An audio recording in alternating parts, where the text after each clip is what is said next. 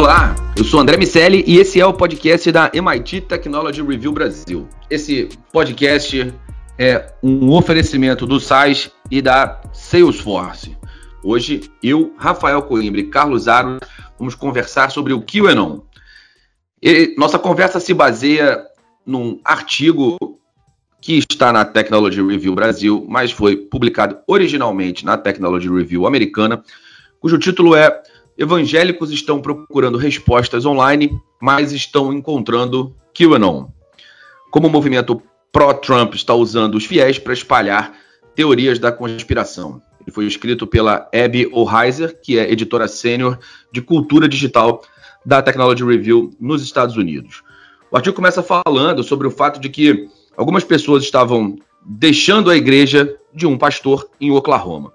E aí o pastor foi investigar a questão e, conversando com os fiéis, uh, apareceu um ponto. E esse ponto era o QAnon. Eles diziam que Donald Trump estava lutando contra um círculo secreto de pedófilos satânicos dirigidos por elites liberais. Antes da pandemia, uh, o pastor sabia pouco sobre o QAnon, mas depois desses movimentos iniciais, outros casos similares apareceram na comunidade. O pastor então percebeu que a proteção da Covid expôs as pessoas a um outro tipo de doença. As pessoas estiveram expostas ao, ao Facebook, podcasts, a memes e o movimento QAnon, que é um movimento que tem equivalências às escrituras, profecias, estava ali esperando para aparecer para essas pessoas. QAnon começou em 2017, uh, ah, num post de um, do message board 4chan, que é uma comunidade racista, no qual é possível fazer qualquer tipo de post de maneira anônima. O kill, ou o que em português, é alguém, um grupo que diz ter acesso à agenda de Donald Trump e que ele tem a missão de dar boas novas às pessoas. E a mensagem é clara: ele foi escolhido para destruir essa sociedade de pedófilos satânicos. Bom, agora existem muitos políticos adeptos do QAnon, eles estão concorrendo ao Congresso. Existem postagens de um usuário Q num board chamado 8cam, cujo predecessor, o 8chan, foi derrubado por conter manifestações racistas e supremacistas. E aí lá é, está sendo criada uma crença de que as elites de Hollywood estão torturando crianças para fazer uma droga a partir do seu sangue. Se a gente olhar o, o Kill Anon em números, a gente tem ali quase 400 mil assinantes no, no YouTube, mas por outro lado, 2% dos protestantes apenas dizem conhecer bem o movimento e 16% dizem ter ouvido falar sobre ele. E aí o artigo termina com um depoimento de um outro uh, pastor que diz ter mergulhado no assunto depois de ouvir dezenas de relatos a respeito dele. E ele fala que, apesar de ser um movimento em estágio inicial, é muito provável que alguém da sua igreja ou círculo social acredite na história ou ache que vale a pena saber mais sobre o assunto. E aí, para começar a nossa conversa, eu pergunto para o meu amigo Carlos Aros: você tomaria essa droga feita de sangue de crianças, Carlos Aros. Que loucura isso, André Michele.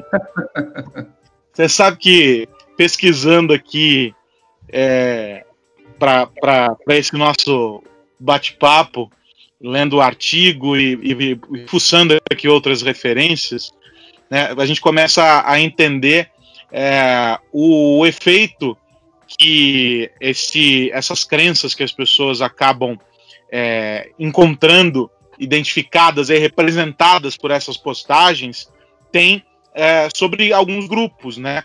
É, a gente, a, os números aí mostram como é, essas, essas mensagens são replicadas entre grupos. Tem aí relatos de que de um ano para cá isso se intensificou mais.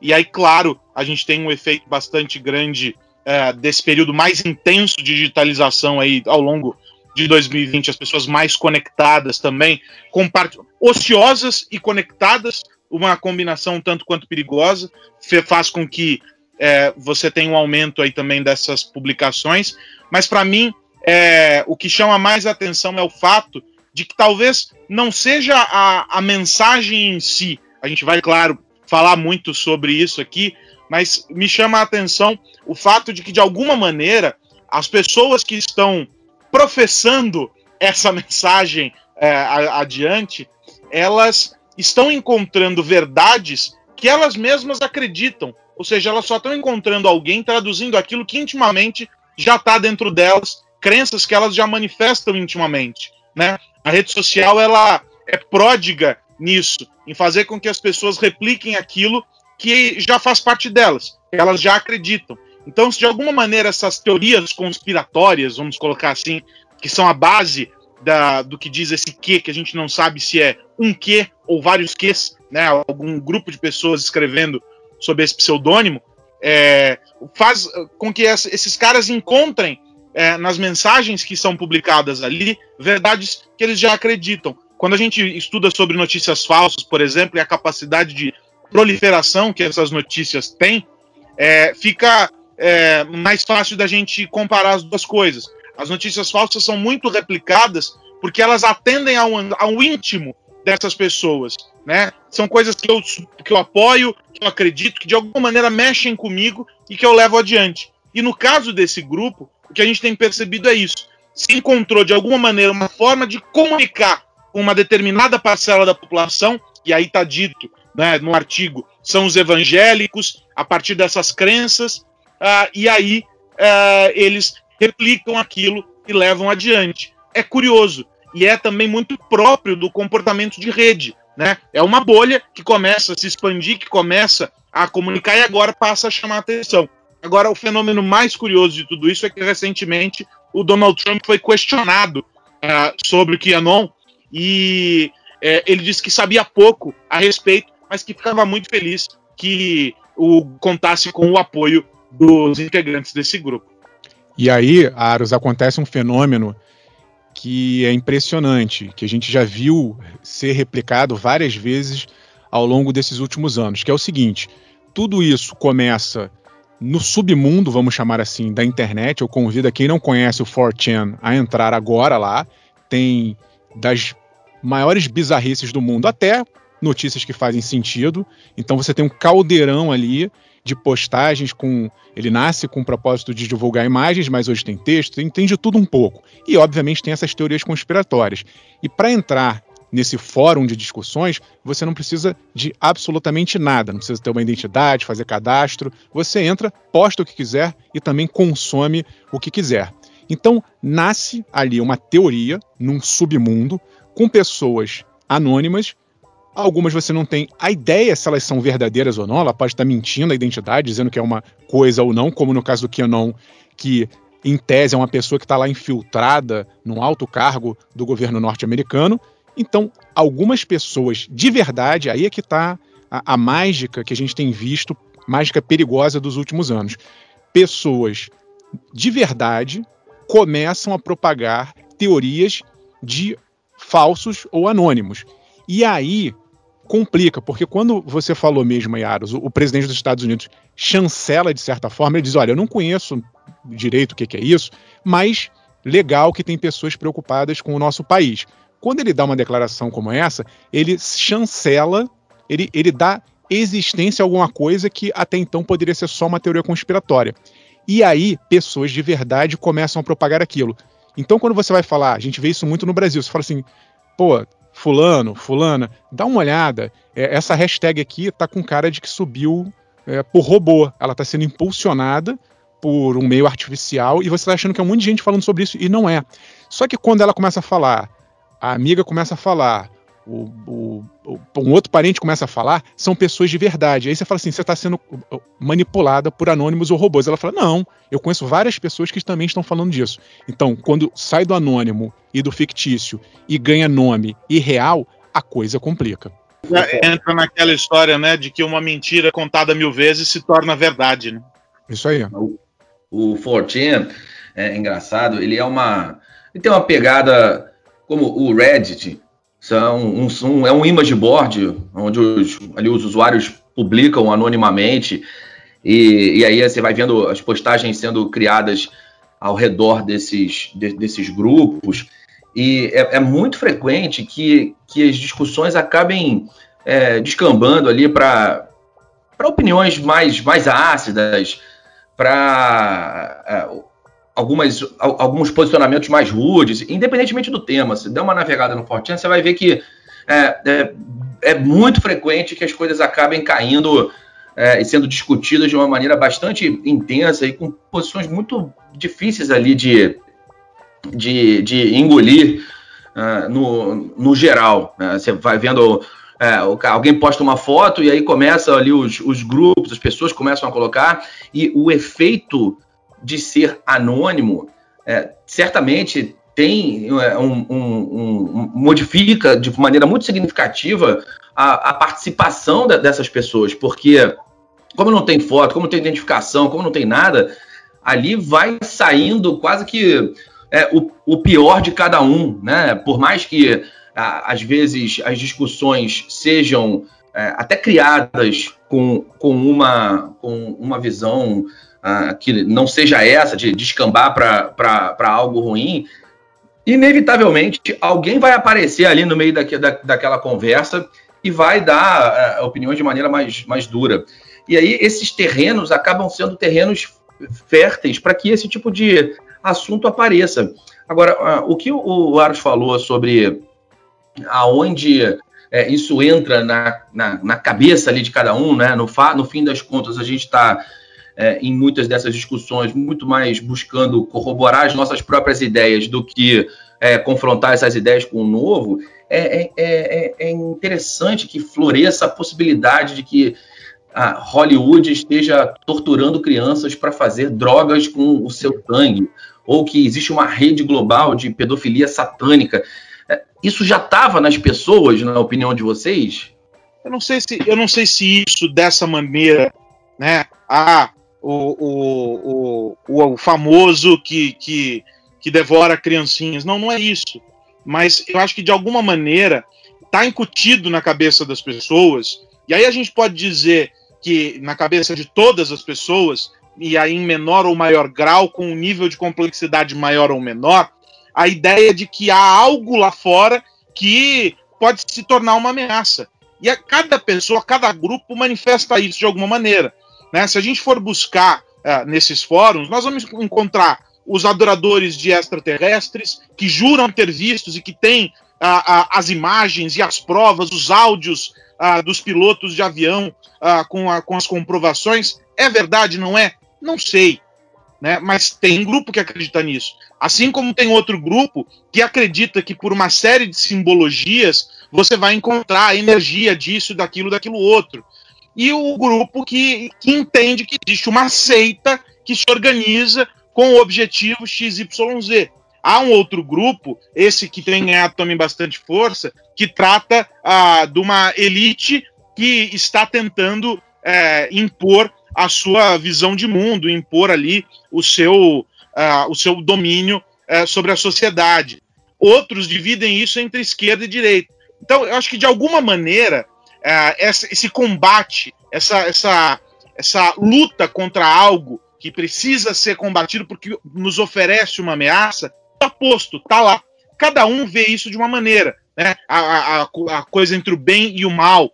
De alguma maneira, isso parte das religiões. É curioso uh, que, nesse caso aqui, sejam uh, autores evangélicos, sejam figuras que pertencem, que são proeminentes ali dentro desses grupos, ou que estão deixando esses grupos para fazer parte deste novo grupo, Uh, é que nas religiões se tem muito claro isso, essa coisa de uma maneira, claro, estou sendo muito reducionista aqui, mas do bem contra o mal.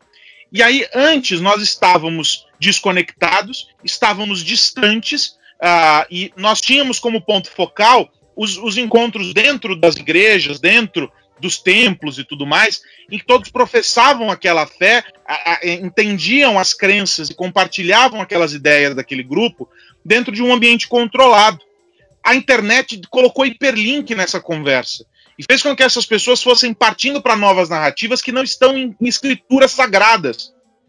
E elas passam a compartilhar, perdendo as referências, e aí vocês colocaram muito bem, perdendo as referências sobre os autores disso.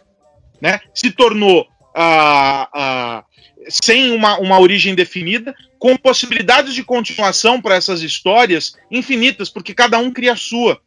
E aí a internet conectou e aproximou pessoas e fez com que essas teorias ganhassem corpo. Então talvez não seja só a crença de que existe um grupo uh, ali de Hollywood engajado uh, em, em, enfim, torturar crianças para obter sei lá o que com o sangue. Não, não é só isso. É algo muito maior, é esse combate contra um mal que vai ameaçar. E aí isso, isso encontra um, um reforço importante naquele mais desavisado, naquele que a gente já falou sobre isso há algumas semanas atrás, quando falávamos sobre como conversar com teóricos da conspiração, né? Talvez se parássemos para conversar com, com algumas dessas pessoas que estão repetindo teorias que são teorias que nascem do caos e que só geram um outro caos, ou seja, ela não faz sentido, mas busca um sentido em algo sem sentido. Talvez se você aplicar aquela mesma lógica que a gente discutiu com os 10 passos lá para falar com o teórico da conspiração, em parte a gente consiga desconstruir, aliás, recomendo este podcast, você consiga desconstruir uh, um pouco disso. Mas já estava incutido. A rede social só fez o quê? Aproximou esses grupos que, de outra maneira, sei lá, 20, 30 anos atrás, não se encontrariam, seriam muito menores do que são hoje. E eles só geram esse efeito porque as campanhas vão ser digitais. Então, se a gente tem uh, candidatos que compartilham dessas ideias, esses candidatos vão ser impulsionados dentro desses grupos. E esses grupos estão distantes, mas estão conectados. E aí você tem um efeito em cascata a partir disso, tudo isso mobilizado por meio de uma comunicação que é estreitamente, é, estritamente digital. É, só, só, lembrando, só lembrando que o, o, o anon, desse, do sufixo desse nome, é de anonymous. É, a ideia de, de ser anônimos. E o Q, né, a letra Q, é o usuário que, de alguma maneira, se apropriou ali do início dessa conversa e não se sabe se ele é uma ou várias pessoas. Então, QAnon é o usuário anônimo que. Ah, ô, Rafa, você acha que isso pode é, decidir a eleição americana pró-Trump? Pode, ser um, pode ser um fator de decisão?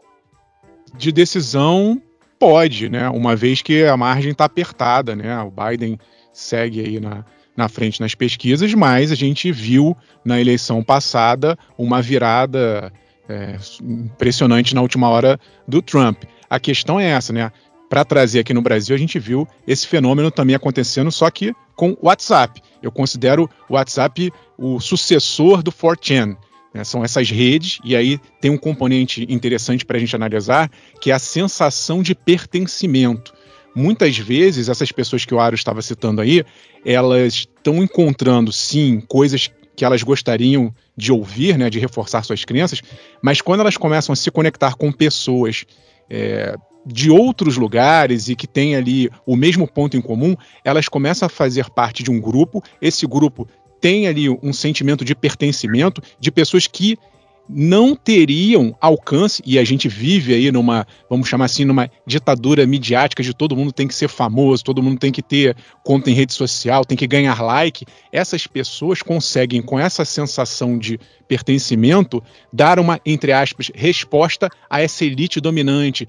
Você vê que no, no caso do Canon, é, é isso, eles estão é, tentando derrubar uma classe, uma elite. É, tem gente de Hollywood, tem político famoso, são pessoas que ganharam destaque por seus trabalhos e como essas pessoas estão ali, é, talvez ali com alguma algum problema psicológico, não conseguem ter o destaque que elas gostariam, elas tentam derrubar essas pessoas a partir desse, desse grupo, essa sensação de pertencimento. Mas voltando ao caso da política, a gente viu esse fenômeno no WhatsApp aqui no Brasil e eu acho que sim, a gente tende a espelhar ah, tudo que os Estados Unidos têm feito os, os brasileiros eles tendem a espelhar. Então, me preocupa muito que esse tipo de teoria da conspiração nesse nível, porque tem coisas ali que você vê que são completamente absurdas, chegue aqui no Brasil. A gente já viu coisa, muita coisa absurda também, mas importar, eu acho que dá para importar, eu acho que isso vai mexer com as nossas eleições aqui e nos Estados Unidos com certeza, até porque o presidente está, de certa forma, chancelando a existência desse grupo que ninguém sabe se tem uma pessoa de verdade ali por trás. Ô, Rafa, é e aí, só, só para ilustrar exatamente isso que você descrevia, o início do, do no nosso artigo em questão aqui, é, os evangélicos estão procurando respostas online, é, é, uma, é um relato é, exatamente disso, de como essas pessoas estão se afastando dessas comunidades às quais elas pertenciam e encontrando um novo pertencimento online. Né? A, a história começa com um pastor lá de uma igreja uh, em Oklahoma, se não me engano, é, é, falando sobre a perda de fiéis. Então é isso, eles deixam de fazer parte de um grupo com os quais não se identificam mais para encontrar esse pertencimento nessas novas narrativas. E aí, o outro ponto sobre a chegada aqui no Brasil, pesquisando também sobre essa bagaça, eu descobri que tem um livro, um e-book, que foi lançado neste ano aqui no Brasil, cujo título é O Movimento Qanon. E aí é, é, exatamente aquilo que a gente descrevia, ou seja, é, começa lá dentro de um pequeno universo, isso vai ganhando fronteiras porque não vai, vai ganhando espaço e ampliando as fronteiras, simplesmente porque, como se trata de uma, de uma conexão é, digital, não tem fronteira para a internet. O camarada daqui, nós estamos discutindo algo aqui sobre coisas que nós estamos lendo, vendo acontecer lá fora. Isso chega aqui de uma maneira ou de outra. E aí, e, e aí também, falando sobre política de um outro modo, existe é, uma espécie de mimetismo, pelo menos uma tentativa de uh, do presidente Bolsonaro, enfim, de, de aliados, uh, de criar uma, uma, uma, cópia de um comportamento ali uh, da candidatura Trump, do, do, do, do modo Trump uh, de agir. E aí isso, claro, tem uma influência e essas coisas acabam se conectando. E vai do do, do amor ao ódio, falando do Donald Trump, do outro lado teve ali o, o Justin Bieber, que foi uma vítima dos anons. Ele rolou uma votação pública no Twitter do Justin Bieber sobre qual deveria ser o, o seu próximo destino. E aí os usuários do, do 4chan é, tornaram a, a, Coreia do Norte a vencedora, elegeram a, a Coreia do Norte. E o representante do, do, do Justin Bieber se pronunciou dizendo que, que aquilo ali não fazia sentido, que a Coreia do Norte não, não autorizaria uma ida do cantor, um show do Justin Bieber. Imagina um show do Justin Bieber na Coreia do Norte. E aí os usuários do 4 começaram a espalhar uh, uma série de, de boatos e, e, e, disseram que o Justin Bieber odiava a Coreia, fizeram generalizações. É um negócio que é super perigoso. Né? E é perigoso é, porque pode alguém que não deveria receber um grande apoio pode receber e de repente acontece ali alguma fagulha que alguém pode ser simplesmente massacrado por esses grupos e essa questão de ser anônimo e, e, e por ser anônimo tornar a, a violência ali algo que é mais latente e como o Rafa falou possibilitar essa formação de grupo, esse senso de comunidade, esse senso de pertencimento a algo maior, é realmente uh, uma situação muito complicada. Por isso que a gente precisa exercitar o, o contraditório e estimular que as pessoas façam o mesmo.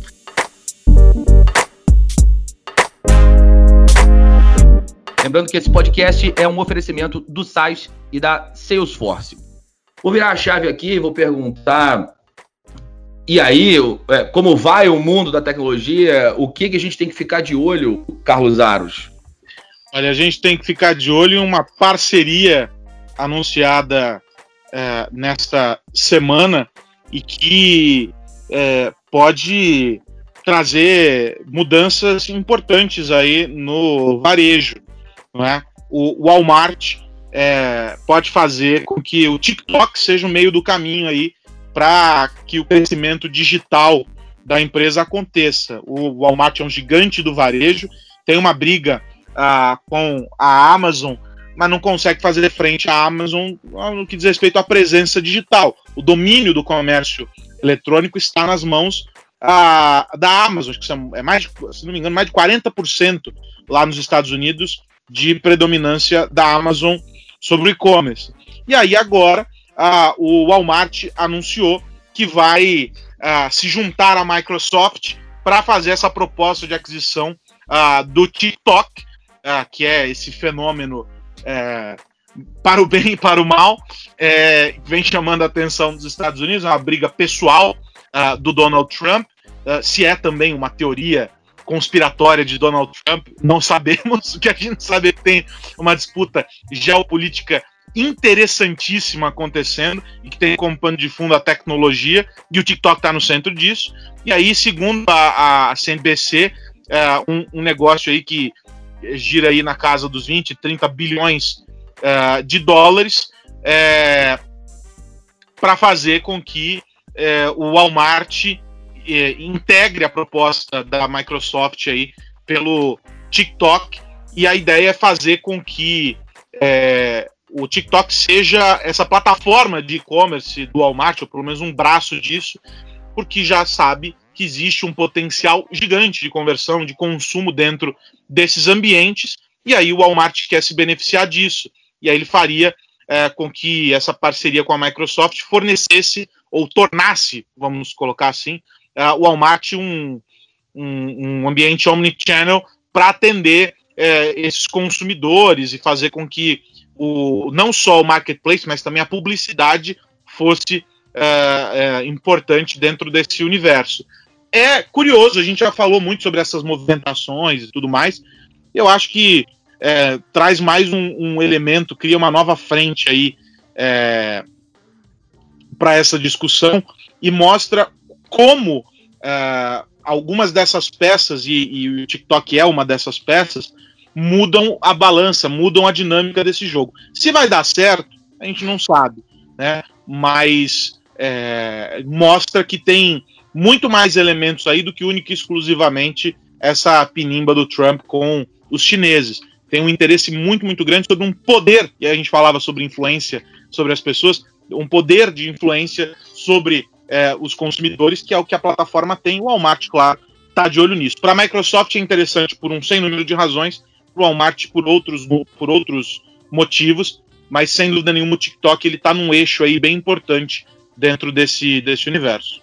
Falando em batalha entre Estados Unidos e China, meu destaque vai para um anúncio que foi feito pelo governo norte-americano num mundo mais macro, né, nessa batalha tecnológica, que é o investimento de um bilhão de dólares em áreas da inteligência artificial e computação quântica. O governo norte-americano parece que de repente acordou, ainda que esse valor pareça alto, ele também não é nada tão significativo perto do que a China, por exemplo, está investindo nessa área, mas o, os Estados Unidos perceberam que estavam ali perdendo o bonde da história em tecnologias emergentes, por exemplo, 5G. A gente tem acompanhado essa batalha entre Estados Unidos e China, a China com a Huawei, lidera essa corrida tecnológica, os países, as empresas europeias estão ali na cola e os Estados Unidos ficaram para trás. Na inteligência artificial, os Estados Unidos ainda lideram, tem grandes empresas, mas a China e a Europa também estão investindo pesado. A China, por exemplo, tem um projeto de governo para que em 2030 ela se torne o país líder em inteligência artificial no mundo. Então é briga de cachorro grande. Esse investimento ele vai ser dividido ali por alguns centros de pesquisa dos Estados Unidos. Tem empresas que são importantes, Microsoft, Intel, IBM, que vão atuar ali como parceiras. E o que mais me chamou a atenção foi essa a questão da computação quântica. Aí sim, hoje não existe uma grande liderança, até porque esse mercado ele ainda é novo. Né? Tem Google, IBM ali com computadores quânticos, é caro, é difícil esse tipo de tecnologia, ainda não está disponível para a população em geral. Então, a aposta é que os Estados Unidos consigam, com esse investimento, ser líder pelo menos nessa área. A computação quântica vai mudar a forma, é, essa é a promessa em termos de processamento. Também, quem quiser ouvir o nosso podcast sobre computação quântica, segurança, vale a pena quem quiser se interessar mais sobre esse assunto, mas a gente vai ver aí então nos próximos anos uma batalha pela computação quântica.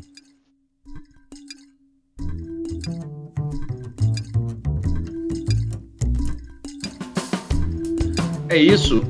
Quero lembrar que esse podcast é um oferecimento do SAIS e da Salesforce. Meus amigos, semana que vem tem mais MIT Technology Review com aquelas notícias que você precisa ficar ligado na semana, o, o como está o mundo da, da tecnologia naquele momento. e a discussão de um artigo. Um abraço para você, Carlos Aros. Um abraço, André Miceli, e faço a recomendação para aqueles que ainda não estão nos acompanhando nas redes sociais para que o façam, arroba MIT Tech Review BR. É só seguir e ficar conectado com a gente. Todo dia tem coisa nova nas redes sociais da Tech Review Brasil. E se você está ouvindo nosso podcast pela primeira vez, não se esqueça de marcar ali, se inscrever para que você seja atualizado e toda semana, quando pintar um podcast novo, você vai ser avisado. Boa, Rafa. Quero também convidar a todos a acompanhar o nosso site lá no www.mittechreview.com.br. Meus amigos, semana que vem tem mais. Um abraço para todo mundo. Tchau.